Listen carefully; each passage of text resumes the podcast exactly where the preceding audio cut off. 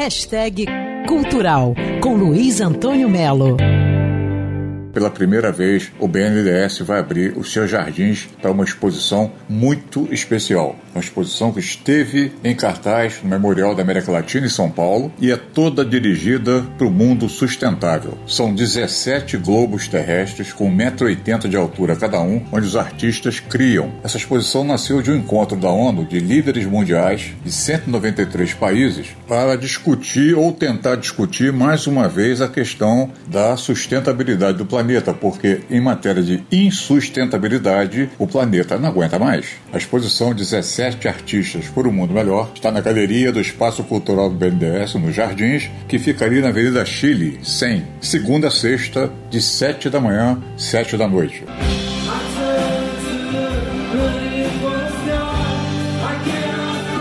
Tem Pink Floyd quarta-feira no Teatro Rival. A banda Rio Floyd Machine atende a pedidos e volta ao palco do Aguerrido Teatro Rival, quarta, sete e meia da noite.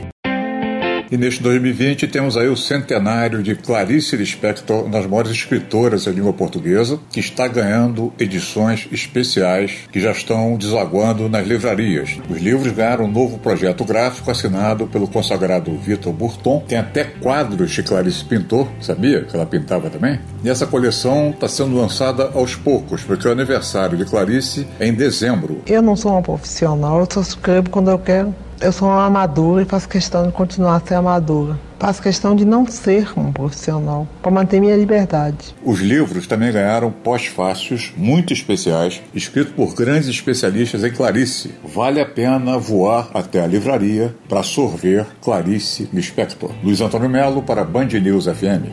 Hashtag Cultural